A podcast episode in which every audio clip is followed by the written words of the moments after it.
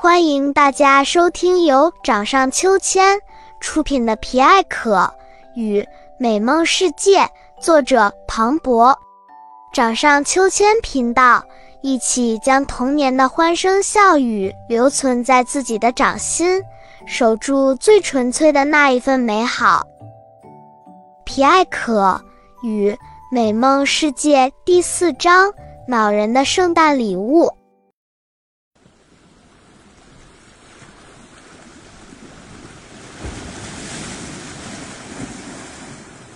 好大一阵浪花呀！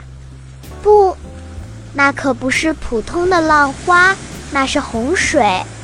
远处天空黑压压一片，乌云中雷声和闪电声不断轰鸣，上游的河流狂奔而下，大雨和洪水马上就要汹涌而来。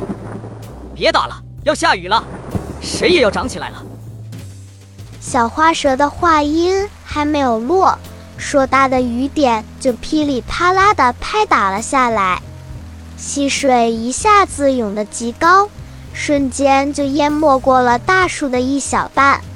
巴兹完全愣住了，水已经没过了他的膝盖，身上也被雨水打得生疼。好大的一场雨，得赶紧躲起来。他匆匆地往山上跑去，那里有一块突出的岩石，地理位置也较高，勉强能够容纳下他一个人躲雨。而皮埃可和其他树上的小动物们就没有那么幸运了，雨下的太大了，又非常突然，很多小鸟都没有来得及飞走，它们藏在树叶比较茂密的一处，瑟瑟发抖地躲着雨。翅膀受伤的那一只更是十分可怜，只能歪歪的斜靠在枝干上。小松鼠的家也进了水，小花蛇急忙和它躲在树洞里，可是水涨得太快了，这样要不了多久，水就会把它们全都淹没，树叶也被雨水打得七零八落，眼看就要无法支撑了。快！我们大家抱成一团，这样既能防止被风雨吹走，也能够取暖。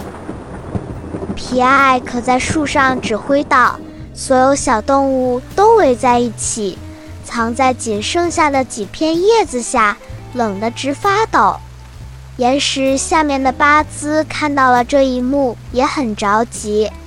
刚才他也不知道怎么回事，突然头脑发热。动起手来，不小心打伤了好几个小动物，也不知道它们怎么样了。他心里充满了愧疚，正想跑过去帮助他们，旁边的小蓝鱼又从水里跳了出来。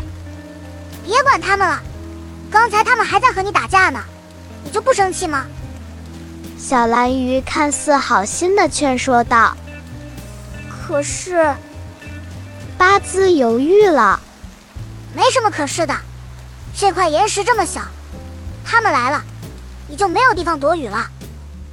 小蓝鱼指了指他身后的岩石，确实，这个地方突出的岩石只有一半，是没有办法容纳如此多小动物的。可是，这里也是附近仅有的一处能够躲避风雨的地方了。小蓝鱼眼看自己的奸计就要得逞，偷偷的冷笑起来。不行，我必须得去帮助他们。皮艾可是我最好的朋友。巴兹猛然抬头，坚定地对小蓝鱼说道。小蓝鱼愣住了，刚想继续劝阻，可巴兹已经头也不回地冲进了水里。这个时候，水已经快要到他胸腰部的位置了，也已经没过了大树的一大半，时间十分紧急。皮艾可，你还好吗？快下来，我来帮助你们！他焦急地朝着皮艾可喊道。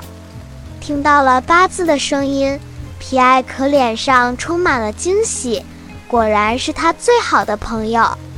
巴兹没有让他失望，他也急忙朝着巴兹的方向跑去。突然，一个大浪打来，将皮艾可掀翻到了水里。啊，糟了！巴兹眼看着最好的朋友掉到了水里，他奋不顾身地扑了过去，也一起消失在了水中。想要知道后面发生了什么神奇的事吗？欢迎关注掌上秋千频道，继续收听《皮艾可与美梦世界》。